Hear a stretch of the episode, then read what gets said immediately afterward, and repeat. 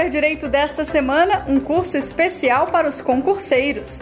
O professor Alessandro Dantas aborda o concurso público, as etapas interna e externa, controle jurisdicional das fases de realização, nomeação, preterição e judicialização. Não perca!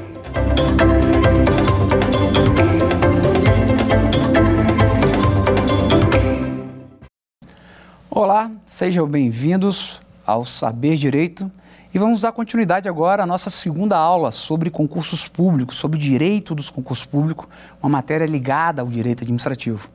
Na nossa primeira aula falamos sobre a ideia, os fundamentos, o objetivo do concurso público e exploramos né, os artigos constitucionais que tratam do concurso público.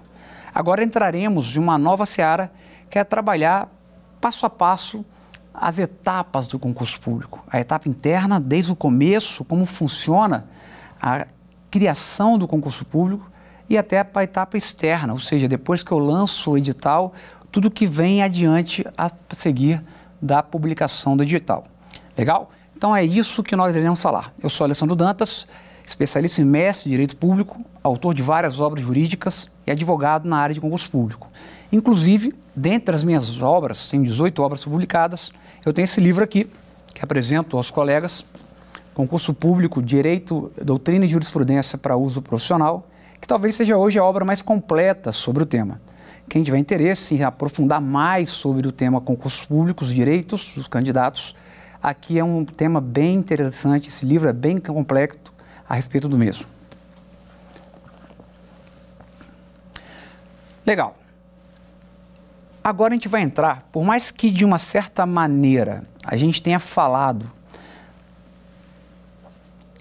coisas sobre a etapa interna e externa, eu não falei como funciona a etapa interna e externa. Eu falei mais sobre a ideia de concurso público, falei mais sobre a questão dos fundamentos, os artigos constitucionais. Agora a gente vai fazer o quê? A gente vai dissecar mesmo o concurso público. Como que é o concurso público? Então preste atenção, o concurso público ele não nasce do nada.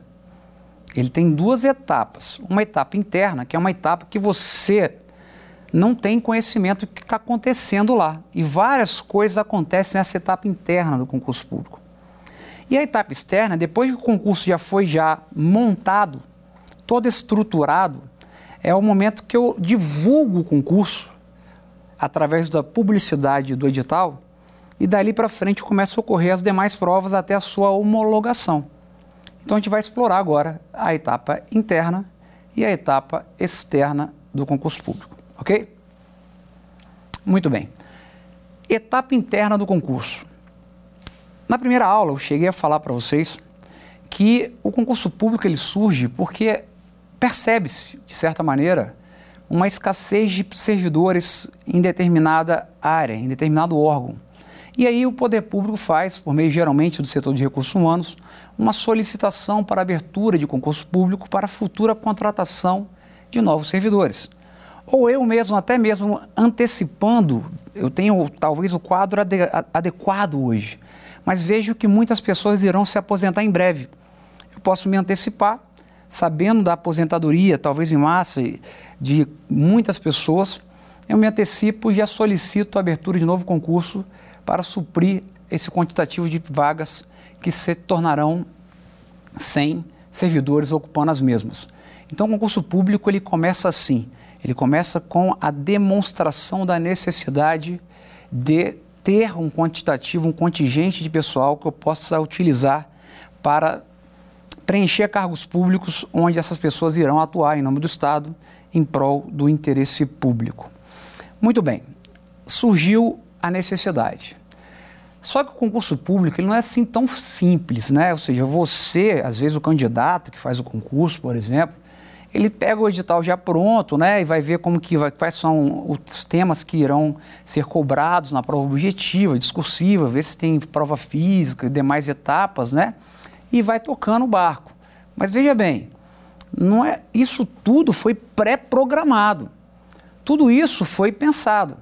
Então, veja, na etapa interna, eu tenho que analisar, de acordo com o que eu falei na primeira aula, que o, o a pessoa para poder assumir um cargo público, ser investido num cargo público, depende da aprovação em concurso público. é, de acordo com a natureza e a complexidade do cargo. Veja, levando em consideração isso, eu vou pensar quais são as fases que eu vou exigir naquele concurso público. Eu vou colocar prova objetiva? Eu vou colocar prova discursiva? Vai ter prova oral? É pertinente com o carro que eu pretendo preencher a prova oral? Um carro de analista, por exemplo, eu preciso ter a prova oral para isso? Não tem muito sentido. Prova física, necessário? Psicotécnico? Investigação social? Então ali eu vou verificar quais são as fases que eu acho pertinente. Só que não vou botar eu acho, não, porque tem algumas fases que são obrigatórias e tem algumas fases que são proibidas em determinado tipo de concurso. A gente vai falar isso mais para frente, quando formos falar de cada fase da etapa externa. Se ela é obrigatoriamente exigida e quando ela é exigida, ou se ela é proibida e para quais cargos ela é proibida. Ok? Muito bem, então chega o momento de, de acordo com a necessidade ou não daquela prova, ou seja, primeiro tem que partir do pressuposto seguinte: é obrigatória tal fase? É, então ela vai constar. Agora, tem outras que são proibidas, então não vão constar. Então, outros, tem outras que são permitidas, aí vai caber à autoridade decidir se vai exigir ou não. Então, na etapa interna, eu analiso isso. Muito bem, analisando isso, eu tenho duas alternativas que eu posso chegar. Eu, administração pública, vou conduzir o concurso do início ao final, ou eu vou contratar uma instituição especializada em fazer concurso público para fazer o concurso para mim, para tocar o concurso, especialmente da etapa externa para frente. Se eu decidir fazer, a própria administração, e tem alguns órgãos que ele, mes ele mesmo, eles mesmos fazem o concurso todo, etapa interna e externa, eles mesmos vão tocar tudo. Eles vão decidir quais são as fases, vão elaborar quais são as questões que vão cair na prova, eles vão fazer tudo. Vão julgar os recursos, é tudo por conta deles. Só que para e pensa, você acha que, em regra, esses órgãos públicos, por exemplo, eu quero contratar professores. Lá na Secretaria de Educação, eu tenho pessoas que entendem de como que faz, como é fazer um concurso público do começo ao final. Não é simples, não, é extremamente complexo. Elaborar as questões, decidir os recursos sobre as questões, analisar as provas. Então é muito comum, na verdade, eu delegar essa função a instituições especializadas instituições especializadas. O que é isso, professor? Na verdade, são as chamadas bancas examinadoras, como o CESP, como a ISAF, FCC, VUNESP, CESGRAN Rio e diversas outras bancas examinadoras, instituições que são especializadas em exercer esse tipo de atividade, ou seja, de conduzir um concurso público. Eu terceirizo a função. Isso é feito até mesmo com base na lei de licitações. Ou eu contrato diretamente, com base no artigo 24, por dispensa ou por inexigibilidade. E aí eu contrato a banca examinadora para poder conduzir o concurso. Existe a possibilidade de ter licitação mesmo? Existe, mas é, é incomum. Geralmente, para concurso mais complexo, eu contrato diretamente. Então, é uma terceirização mesmo. Eu delego, por meio de terceirização, essa atividade de condução do concurso a uma instituição especializada, para tanto, que é a banca examinadora. Mas, como que é essa banca examinadora? Veja, como eu falei, é uma pessoa jurídica de direito privado, em regra, tá legal? E essa pessoa jurídica de direito privado, em regra, ela é especializada em conduzir o concurso. Então, ela é especializada em saber, na verdade, né, é, como elaborar as questões, é, analisar a questão da pertinência ou não de determinadas fases do concurso àquele concurso. E isso é bem interessante, porque na prática, né, é, como o órgão público ele não sabe muito sobre isso, essa parte interna de o que, que vai ser cobrado, na verdade, o que, que quais são as, as fases, essa parte interna deveria ser feita pelo próprio órgão. Mas eu acabo, na prática, delegando à iniciativa privada, à instituição que vai conduzir o concurso. E a gente vê essa incoerência porque você percebe que quando o edital é publicado, e quando o edital é publicado é o último ato, na verdade, finalizou a etapa interna e começou a externa, você percebe que ele foi publicado pela autoridade do órgão que contratou, dando a entender que tudo que foi feito até então foi feito por aquele órgão que contratou. Só que, na verdade, em regra, quem faz isso é a banca examinadora. Você vai ser muito incomum você perceber a assinatura pelo presidente ou por alguma, alguma pessoa representando a banca examinadora. Então, a banca examinadora, na verdade, é uma instituição especializada em conduzir concursos públicos. Ela é especializada. Aí você fala, Alessandro, é, qual é a diferença entre licitação e concurso público? É interessante isso aí, porque se a gente for analisar, tanto a licitação quanto o concurso público ele tem um ponto em comum, que é a contratação de alguma coisa. A licitação, ela objetiva a contratação de bens, serviços e obras. Porque para que a administração pública possa exercer suas funções, por exemplo, o serviço de saúde, ela precisa ter um hospital. E o hospital é uma obra. E o poder público não faz obra. Então o que, que ele faz? Terceiriza, por meio de uma licitação. E aí, para poder também exercer atividade relacionada à saúde pública, eu preciso de equipamentos médicos. E o poder público não produz equipamentos médicos. Então ele vai lá e compra equipamentos médicos da iniciativa privada. Faz por meio de licitação. Eu preciso de um serviço de informática para poder ter acesso a prontuários, a procedimentos, tudo relacionado ao serviço médico. Eu contrato uma empresa para poder me fornecer um serviço desse tipo. Contrato via licitação. Aí, e o concurso, professor? Qual a diferença? O concurso é semelhante. Só que ao invés de eu pretender contratar obras, serviços e bens, o concurso eu pretendo contratar pessoas para trabalharem em caráter permanente na administração pública. Então perceba que o concurso e a licitação são institutos que sempre existirão dentro da administração pública, porque eles se complementam, na verdade. Veja, no começo, na licitação eu tenho o hospital, os instrumentos médicos hospitalares, por exemplo. E no concurso eu tenho quem? Os médicos, que estarão dentro do hospital utilizando os equipamentos médicos hospitalares. Então perceba que se complementam. Só que o interessante é que a etapa externa do concurso da, da licitação, ela não é delegada, igual eu falei para vocês que do concurso público, em regra, é delegada. Por que isso, Alessandro? Porque uma licitação, em regra, se eu tiver, por exemplo, 30 empresas participando, eu posso falar que é uma licitação muito bem concorrida. Muito bem concorrida. Vai ser difícil você achar uma licitação com mais de 50 empresas participando dela. Agora, já o concurso público, não. O concurso público é um procedimento seletivo com o objetivo contratar pessoas em que há concursos, por exemplo, que há mais de um milhão de candidatos participando. Concurso público da Caixa Econômica Federal, por exemplo, teve mais de um milhão de candidatos participando. O concurso público do INSS teve mais de um milhão de candidatos participando. Então perceba que a complexidade de você conduzir um concurso que tem várias fases, mas que envolve milhares de pessoas, é muito mais complexo do que você desenvolver um procedimento, ou seja, na licitação, que eu tenho outras várias fases, porém relacionada a poucas pessoas participando. Então a própria administração conduz a própria licitação dela, tanto a etapa interna quanto externa, não delego isso a terceiros. Mas o concurso é muito mais complexo.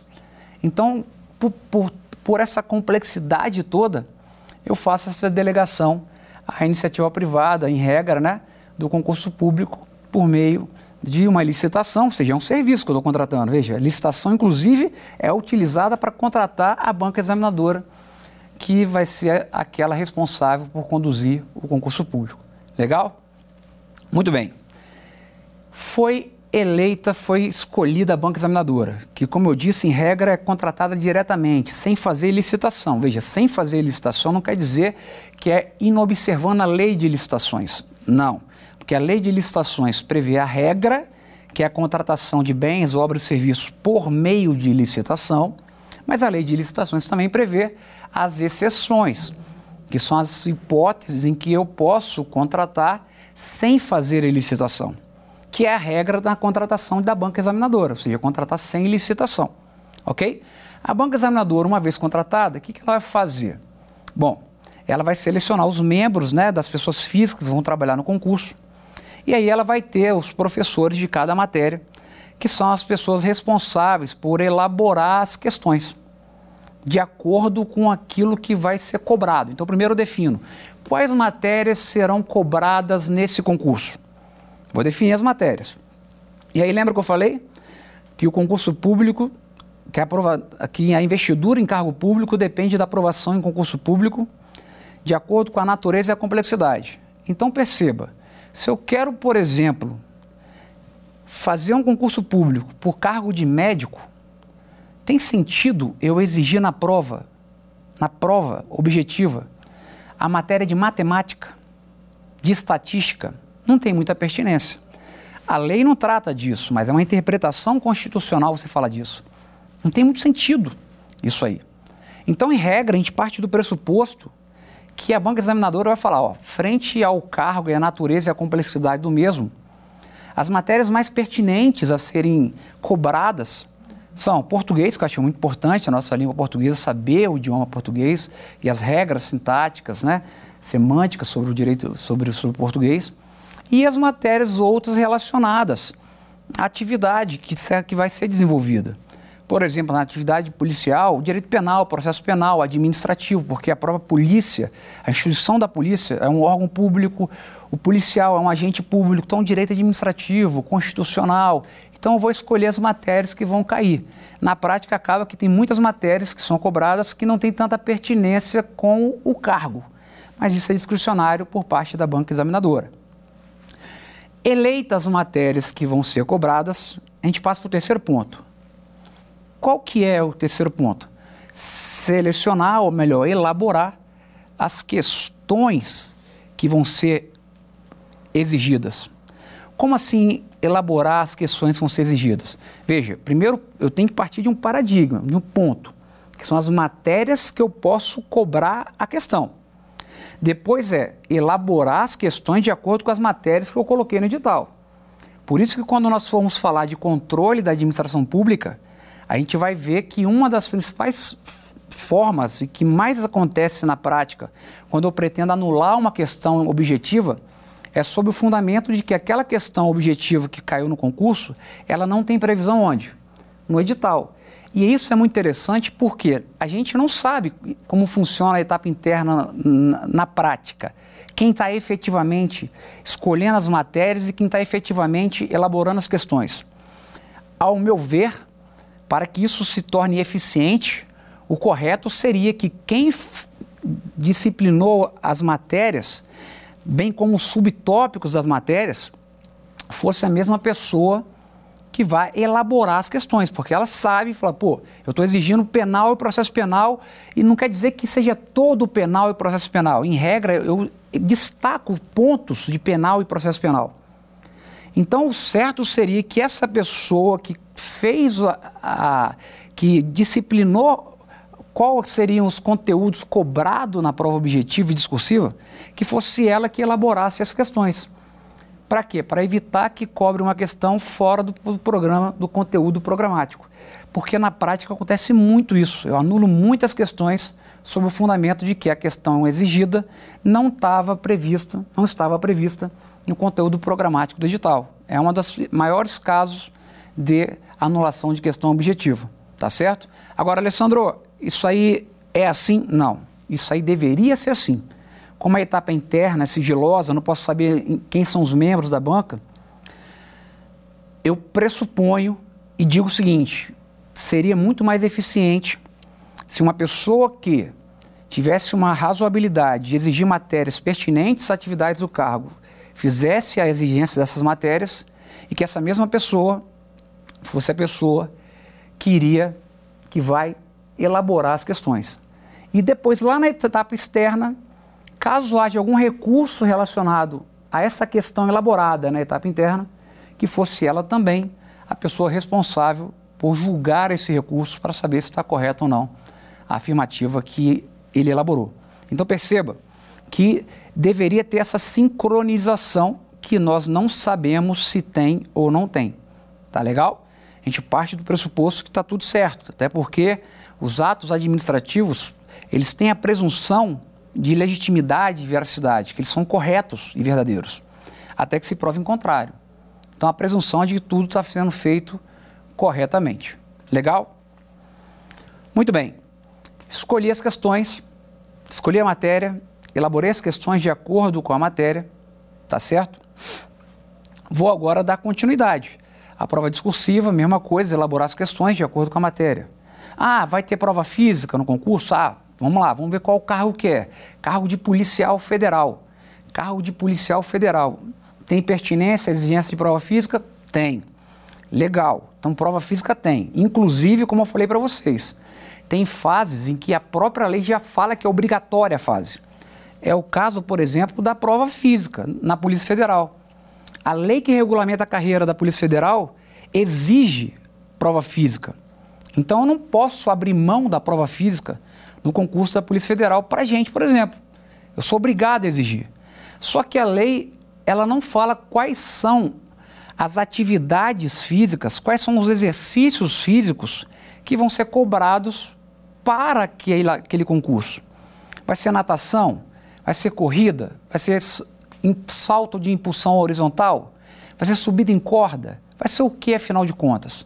Isso aí está dentro da discricionariedade deles no que vai ser exigido a título da atividade e do quantitativo. Então vai ter flexões. Quantas flexões? Vai ter abdominal. Quantos abdominais? Vai ter natação. Quantos metros em quanto tempo? Isso vai ser definido por eles, discricionariamente. Se porventura for algo absurdo, eu posso entrar com uma ação judicial e falar: olha só, exigiu-se que eu percorresse 3 quilômetros num prazo de 5 minutos. É impossível fazer isso. Então a exigência ela é desproporcional. Veja, a exigência da prova física de corrida é proporcional. Ter tempo é proporcional. Agora, 3 quilômetros em 5 minutos é desproporcional. Aí, veja, essa combinação não, coube. Então, na etapa interna, o, o, o, examinador, aquele que estiver trabalhando nessa área, e o ideal é que a banca examinadora ela seja completa, seja, seja composta por pessoas de diversos segmentos. Por exemplo, se eu vou fazer uma prova de direito penal, que seja só professor de direito penal que faça a prova. De direito administrativo, só professor de direito administrativo. E não professor de direito em geral. Para quê? Para ele ter certeza. Por quê? Porque, veja bem, a prova objetiva, ela só tem uma única alternativa correta. Marque a alternativa correta. E eu tenho cinco opções. Só que o direito é muito amplo, amigos. O direito ele tem a parte doutrinária dele, tem a parte jurisprudencial e tem a parte legal. E se a lei fala uma coisa, mas o STF dá interpretação distinta à lei e decide de outra maneira e a doutrina é divergente quanto àquele tema. E aí tem, nas alternativas apresentadas, tem resposta de acordo com o que pensa a jurisprudência, de acordo com o que pensa a doutrina e de acordo com o que está na lei. Qual é a alternativa correta? As três estão corretas. Mas a, o edital fala que é para marcar a alternativa correta. É um caso que ensejaria, por exemplo, a anulação da questão. Por isso que um professor especializado na matéria, ele vai ter a sabedoria de fazer uma questão realmente objetiva, uma questão que não há dúvidas à divergência jurisprudencial, doutrinária ou legal em relação à mesma. Isso é o certo. Infelizmente, na prática, não acontece muito. E o mesmo em relação às demais fases. Prova física tem que ser feita, por exemplo, tem que ser imaginada, tem que ser desenvolvida, por exemplo, por um professor da área de educação física. Alguém dessa área que entenda o que é pertinente exigir, quantidade de exercícios que vão ser exigidos, quais provas vão ser exigidas, como que eu vou avaliar a aprovação ou não daquele candidato. Então perceba que o ideal é que o trabalho ele seja multidisciplinar, que seja um trabalho feito por pessoas de acordo com a atividade. Psicotécnico tem que ter, por exemplo, lá dentro da, da, da banca examinadora, psicólogos. De preferência, psicólogos com uma especialização boa, que entendam de fazer psicotécnico, para que possa, na etapa, na fase de psicotécnico, elaborar quais são os testes que vão efetivamente verificar se o candidato possui ou não algum transtorno mental. E que esse teste que realmente que vai ser aplicado, ele é um teste que já foi comprovado, científico e objetivamente, que ele comprova aquilo que se pretende aferir em relação a o bom estado ou não mental daquele candidato. Então perceba que não é uma coisa tão simples fazer o concurso público. Está vendo a complexidade da coisa? Para cada situação, prova objetiva tem que ser o cara da área. Prova física tem que ser alguém da área de esporte, um professor de educação física. Psicotécnico tem que ser efetivamente um psicólogo. Investigação social, pô, tem que ser a polícia. Mas aí a polícia, no caso, não vai ser, no caso, ela não vai estar tá participando da banca examinadora mas eu vou exigir uma série de documentos que vão ser, por exemplo, obtidos por meio de certidões que são expedidas pela polícia, pelo Poder Judiciário e por aí vai. Mas aí são documentos expedidos por outros órgãos, mas pertinentes à investigação da vida pregressa, ou seja, da, da, da, da vida social daquele, daquela pessoa que está participando. É uma fase que ela não é permitida em todo concurso público, não. Tem que ter pertinência. Como, por exemplo, para policial, eu não posso chegar e contratar um policial que está respondendo por um crime de homicídio, contratar um policial que está respondendo por tráfico de drogas. É incompatível, por exemplo, com a atividade. Então perceba que o psico... eu fazer essa exigência, por exemplo, não tem a menor pertinência. Na investigação social, eu exigi que eu, eu permitir que seja aprovado um candidato que seja passando por essa situação dessa. Agora, é claro que vou exigir a investigação social, mas, a depender do resultado, eu posso, e a depender do concurso, eu posso eliminar o candidato por um motivo que em outro concurso isso não teria problema. O fato de responder por um crime me impede de fazer o concurso? Não. Em regra, não. Mas a depender do crime e depender do cargo, sim. Se é para um cargo, por exemplo, da polícia, por exemplo, e o crime, vamos supor, a questão de você é um traficante, não tem sentido você ser policial e estar tá respondendo por tráfico de drogas. Então eu vou te eliminar na prova de, de na prova de, de investigação social. Mas é um cargo que não tem nada a ver. É um cargo de analista, é um cargo de técnico. E veja, se você está respondendo por um crime, a presunção até que você seja condenado é de inocência. Então você pode participar. E não tem sentido eu te eliminar nessa prova sem que haja uma condenação definitiva em relação a isso. O fato de simplesmente, por si só, estar respondendo a uma, a uma ação ou ter um inquérito envolvendo meu nome, eu não posso presumir que eu sou culpado. Então, não posso eliminar o candidato dessa maneira. Então, toda essa sacada, isso tudo aí que eu falei, tem que ser pensado claramente, ou seja, quais são os motivos que eu posso eliminar o candidato na etapa relacionada a psicotécnico? Como que eu, quais são os documentos que eu vou exigir para comprovar a vida pregressa do candidato na investigação social? E quais são as situações e referente a quais cargos eu posso ou não posso eliminar o candidato nessa fase? Tudo isso tem que ser pensado e elaborado na etapa interna do concurso. Legal. Estou pensando em tudo isso daí. Aí eu vou começar agora a falar o quê? Eu tenho que definir quais são, no caso, a, as etapas externas, qual é o caráter dela. Ou seja, se ela vai ser eliminatória, classificatória ou eliminatória e classificatória. O que, que é fase de caráter eliminatório? É uma fase que, se você não passar, você está eliminado. Ponto. E classificatório? Veja, não importa o que aconteceu, aquilo ali só vai servir de classificação. Então, por exemplo, vamos imaginar o seguinte: existe uma prova objetiva e no edital fala o seguinte: que para você passar para a segunda fase, que é a prova discursiva, você tem que fazer pelo menos 60% da prova objetiva. Nesse caso, eu pergunto aos senhores: a prova objetiva aqui teve caráter Eliminatório ou classificatório? Eliminatório. Por quê? Porque se você não fizer 60%, você já está eliminado. Tem outras fases também, por exemplo, tem outros concursos que falam o seguinte, ó, de 30 mil candidatos que estão participando, só terão direito de participar da segunda fase os mil primeiros candidatos. Já eliminei 29 mil candidatos aí. porque a fase objetiva teve caráter eliminatório também. Teve classificatório? Teve também, porque eu classifiquei os candidatos que foram aprovados. Então teve caráter eliminatório e classificatório. Agora, é possível ter uma fase de caráter só classificatório? É possível. Por exemplo, títulos. O camarada passou na prova objetiva, não foi eliminado. Passou na discursiva, não foi eliminado. Passou na oral, não foi eliminado. O título é para saber se ele tem uma experiência que pode melhor, vamos dizer assim. Quanto mais título tem aquela pessoa, melhor presume-se que vai ser o desenvolvimento daquela das atividades feitas por aquela pessoa quando ela estiver trabalhando. Eu parto desse pressuposto. Mas veja, o conhecimento de mérito mesmo já foi aferido na prova objetiva e discursiva. Ali é um complemento. Então, naquela fase em regra, quase que absoluta, ela é classificatória, ou seja, faz com que aumente a pontuação do candidato, fazendo com que ele passe para uma classificação maior ou menor, a depender da quantidade de títulos que ele possui. Se ele passou na prova objetiva e discursiva, mas não tem nenhum título, ele vai ficar com aquela nota lá. Agora, se ele passou no objetivo e discursivo e tem vários títulos, ele vai ter a pontuação referente aos títulos previsto no edital. Então, tudo isso tem que ser pensado na etapa interna.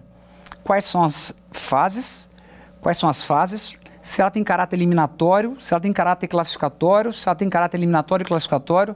Por quê? Porque quando eu for elaborar o edital, tudo isso que eu falei até agora tem que estar devidamente regulamentado no edital.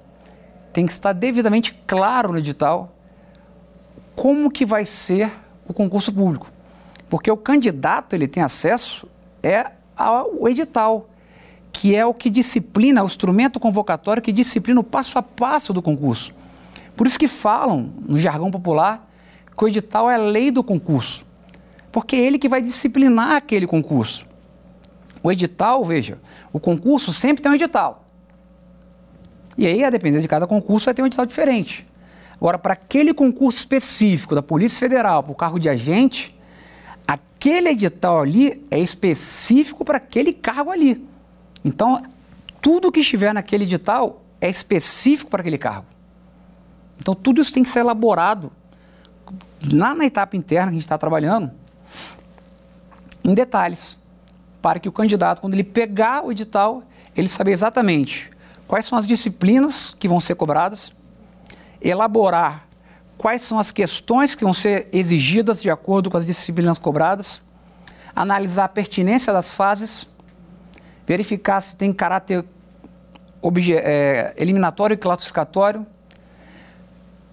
a pontuação que vai ser dada a cada tipo de título, quais são os exercícios que serão exigidos na prova física, tudo isso vai estar onde? Externado, vai ser produto, vai estar apresentado no edital. E é pelo edital que eu me balizo, é no edital que eu levo em consideração o que eu vou fazer. E aqui é importante ficar claro isso, porque muitas pessoas na prática, muitas vezes, eles simplesmente eles não leem o edital todo. Porque o edital, como eu falei, é a lei do concurso. E tem editais que têm mais de 50, 60 páginas. E aí, o que, que acontece na prática? O candidato ele só vai lá e lê quais são as matérias que serão cobradas. Ou então, no concurso da Polícia Federal, por exemplo, ele vê com detalhes as matérias, os subtópicos, tudo mais, mas ele esquece, por exemplo, que tem prova física e que não é fácil. Uma quantidade muito grande de candidatos é eliminada na prova física. É eliminada a investigação social.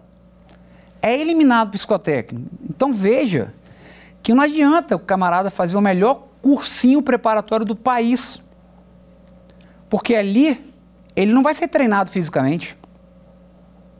Ali ele não vai sacar, de certa maneira, sobre o psicotécnico, investigação social.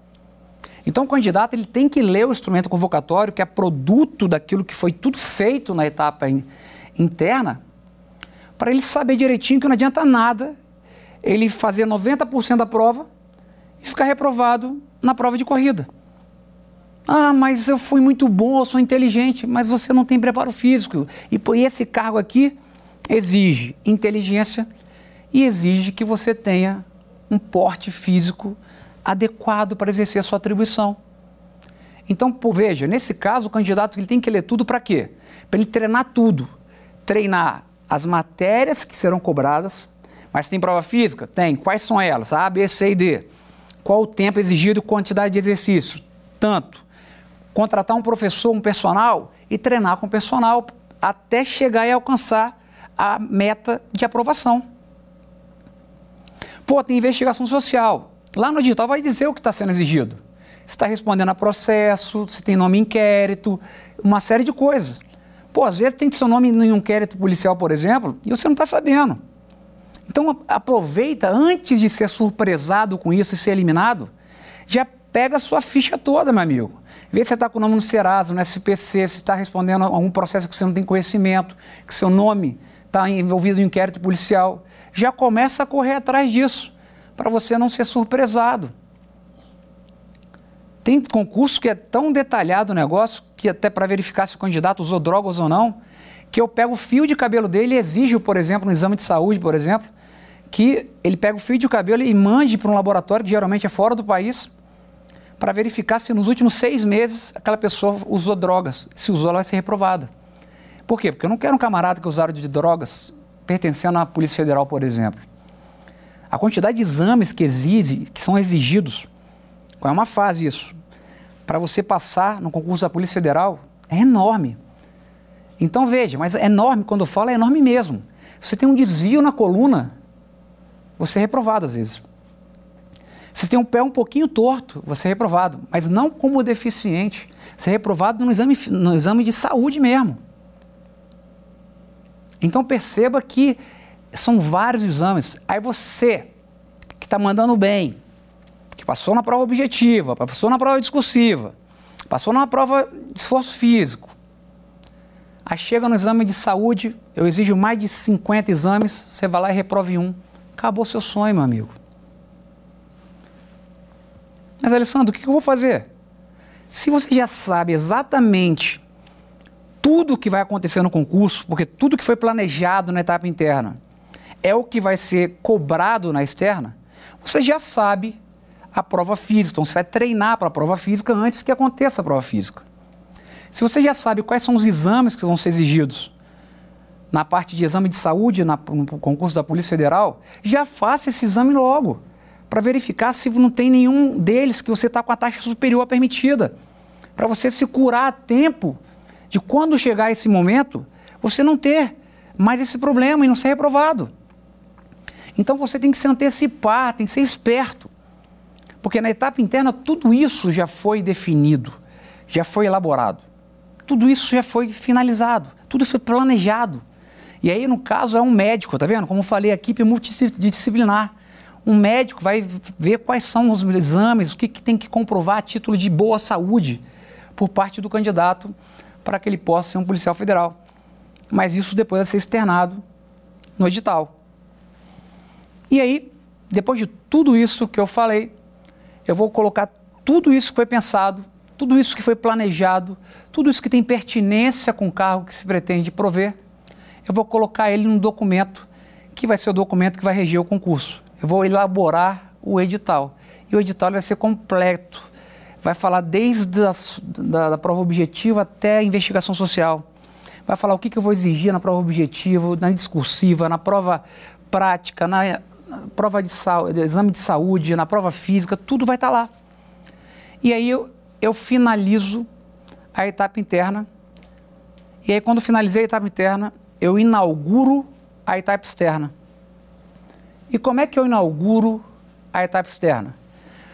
Publicando levando à coletividade, levando ao conhecimento da coletividade que eu, poder público, Polícia Federal, estou interessado em contratar 500 policiais federais para o cargo de Polícia Federal, né, Policial Federal, Federal. E estou dizendo aqui agora que as regras do jogo são essas. Vai ter prova objetiva, discursiva, prova física, psicotécnico, investigação social e por aí vai. Então perceba que eu finalizei a externa e eu inauguro a etapa externa, finalizei a interna e inauguro a etapa externa quando eu publico o edital. E uma coisa bem interessante é que, ao contrário da licitação, e isso é uma questão até, vamos dizer assim, polêmica, porque o projeto de lei que regulamentaria, porque ainda não tem essa lei, mas que pretende regulamentar os concursos públicos, prevê. Mas como ainda não tem, não existe a previsão, hoje nos editais. Mas se você pensar bem, deveria existir, que é o seguinte, na lei de licitações, o licitante ele pode impugnar o instrumento convocatório. Se ele perceber a falta de razoabilidade na, na exigência de alguma coisa, ele pode impugnar o edital. Está tranquilo, até o cidadão pode impugnar o edital numa licitação. Agora, em um concurso público, ele é semelhante à licitação, a gente viu isso aí. O que muda mesmo é o que vai ser contratado. Na licitação, bens, serviços e obras. No concurso público, contratação de pessoal para trabalhar em caráter permanente na administração pública. Veja, da mesma maneira que eu posso questionar vícios no edital de licitação, eu também posso, deveria, poder questionar vícios no edital de concurso público, é. Porque eles são semelhantes, vamos dizer assim. Mas pare e pensa, por que, que eu não coloco na prática isso? Pelo aquilo que eu falei, e que foi o motivo pelo qual eu tenho geralmente em regra a delegação da execução do concurso à banca examinadora. Porque numa licitação, eu vou ter participando, por exemplo, 30 licitantes, 40 licitantes, tranquilo. Eu vou ter duas impugnações. Agora imagina um concurso público que tem um milhão de impugnação, um milhão de candidatos participando. Se cada um fizer uma impugnação, o concurso fica parado, ele não anda. Então eles sabem que deveria dar oportunidade à impugnação, mas não tem previsão de impugnar o edital. Então você não pode impugnar, porque não tem previsão. Eu impugnaria, com base no artigo 5 34, alineado à Constituição Federal, que fala sempre que houver ilegalidade ou abuso de poder, eu posso peticionar os órgãos públicos. Eu impugnaria. Mas não tem previsão. O projeto de lei, caso seja aprovado, regulamentando a Lei Geral dos Concursos, tem previsão de impugnação. Mas, ó, vai ser um caos. Por quê? Porque tem concurso que eu tenho mais de 500 mil candidatos participando. E tem um detalhe. Sabe qual é o detalhe? Que se porventura alguma impugnação for acatada, eu tenho que republicar o edital. E recomeça a contar o prazo. E se ele recomeça a contar o prazo com um novo edital, pode ser que venha uma outra impugnação questionando outra coisa e eu acolho de novo a impugnação e começa de novo a contar o prazo. E às vezes eu fico um ano inteiro só republicando edital, como eu já vi várias vezes acontecer em licitação. Toda hora republicado, republicado, republicado, porque descobre um erro novo. Então, no concurso público, se você for pensar, realmente, sob o ponto da razoabilidade, se eu permitir que todo mundo faça a, a impugnação e a qualquer momento, é meio complicado.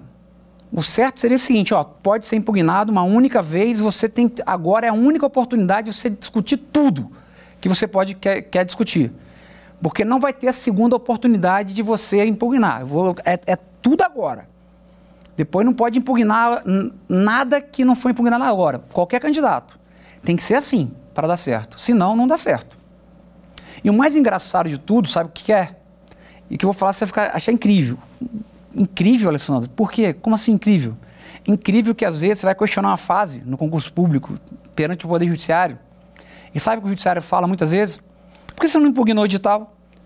Você foi eliminado no edital que falava que o psicotécnico seria assim.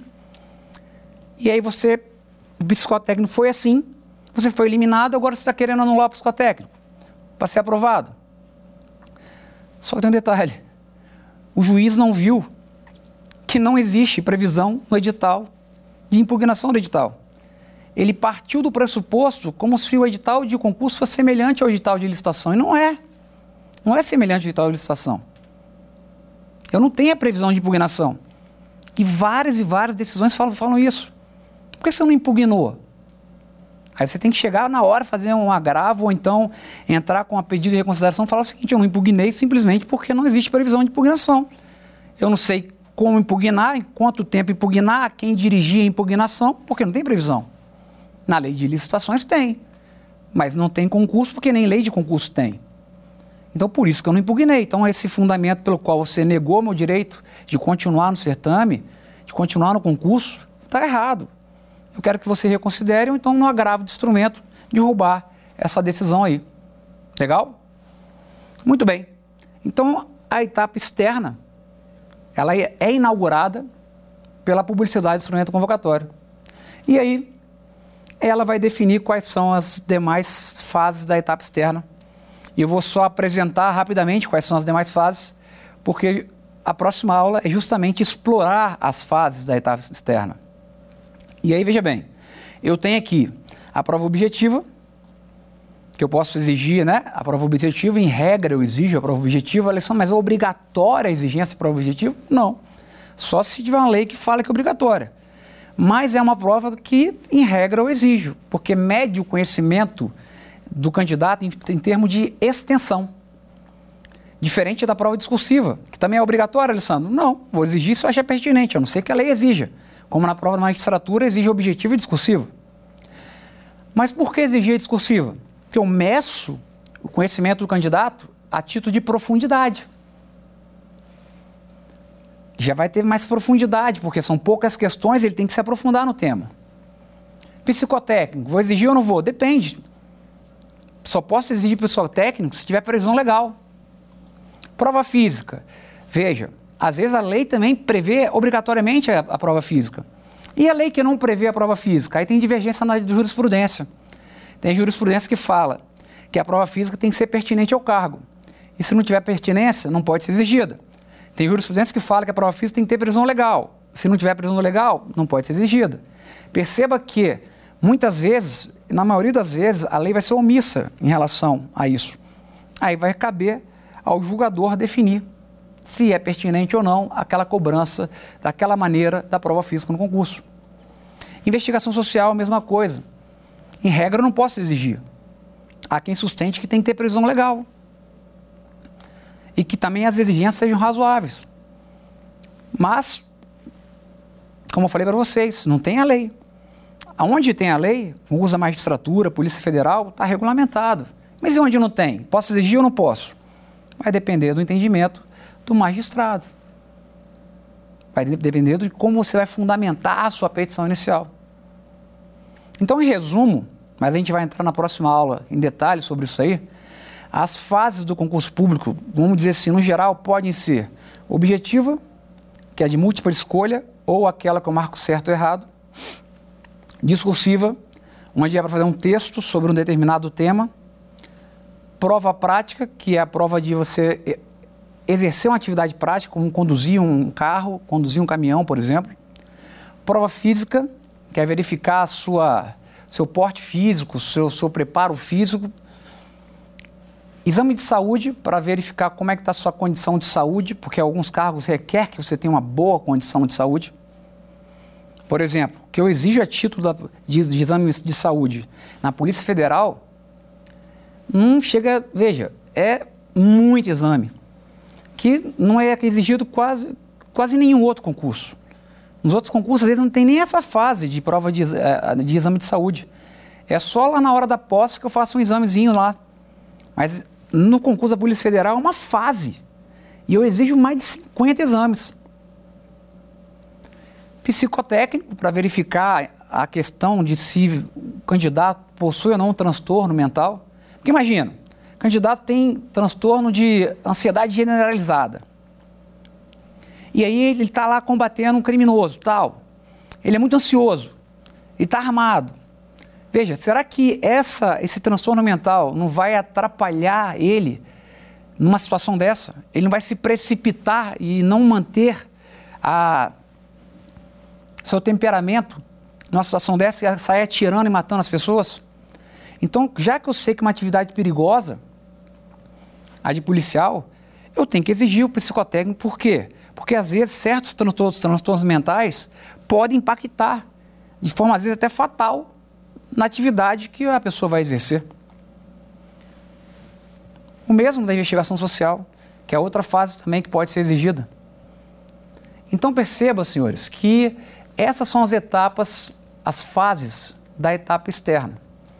Finalizou todas as fases, não quer dizer que todos os concursos vão ter essas fases, mas essas são as fases até títulos também, que eu não falei, são as fases que eu posso exigir.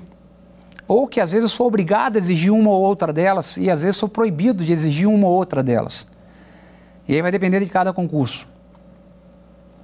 Essas são as fases que, com base no seu resultado em todas elas, você vai ser aprovado ou vai ser eliminado do concurso.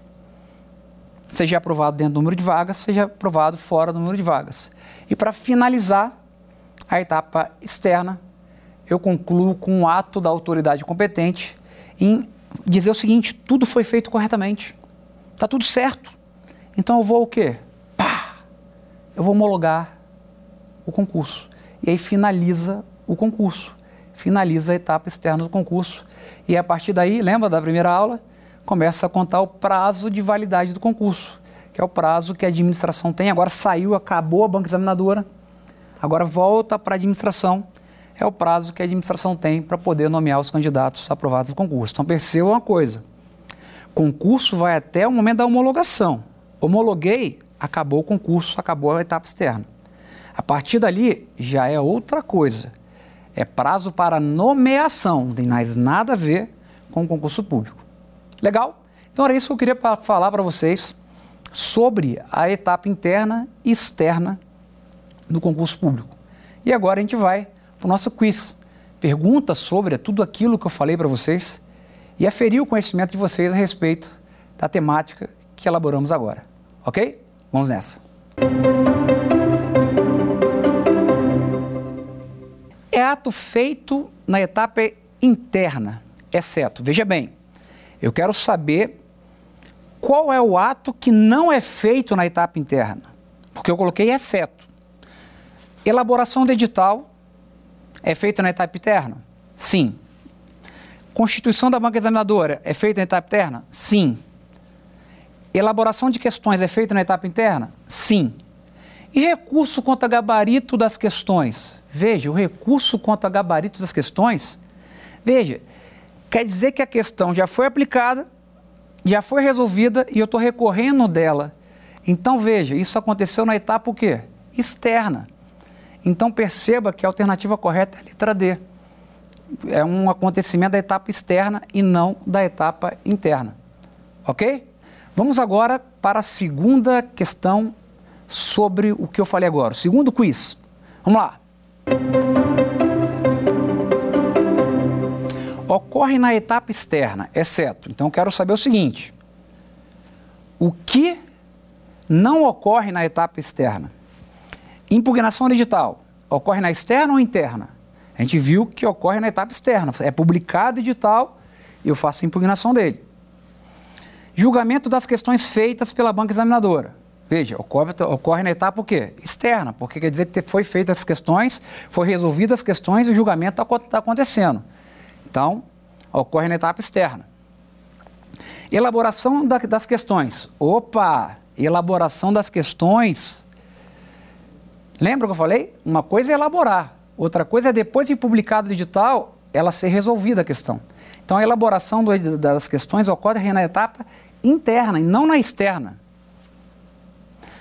Recurso contra gabarito das questões. Veja, se o gabarito das questões ocorre na etapa externa, logo não ocorre, não ocorre na etapa interna. Por isso a alternativa correta qual é? É a alternativa C, que ocorre na etapa interna, que é a elaboração das questões. Muito bem, meus amigos. Então, resumindo tudo o que falamos até então, nesta segunda aula, segundo bloco, nós tratamos passo a passo da etapa interna detalhadamente. Muito importante, diga-se de passagem, é importante que qualquer operador do direito e os candidatos que pretendem fazer um concurso público entendam como funciona a etapa interna. Porque a etapa externa nada mais é do que o reflexo da etapa externa. Desculpa, a etapa externa nada mais é do que o reflexo da etapa interna. Então você tem que entender da etapa interna para você se preparar para a etapa externa. E aí eu mencionei rapidamente quais são as fases da etapa externa, que algumas são obrigatórias, outras são proibidas, tudo a depender do cargo e do concurso que você vai fazer. E na próxima aula nós vamos falar sobre cada uma dessas fases da etapa externa. Ok? Até a próxima Dar alguma sugestão de tema para os cursos do Saber Direito?